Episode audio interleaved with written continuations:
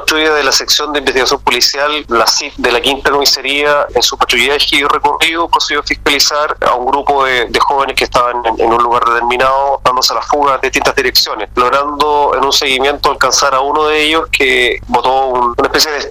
donde contenía marihuana y también pasta base de cocaína. Y eh, al proceder a su detención, este sujeto eh, sacó 32 mil pesos de, sus bolsillos y se lo ofreció a uno de los carabineros que estaba logrando la detención. Así que basándonos en, en eso,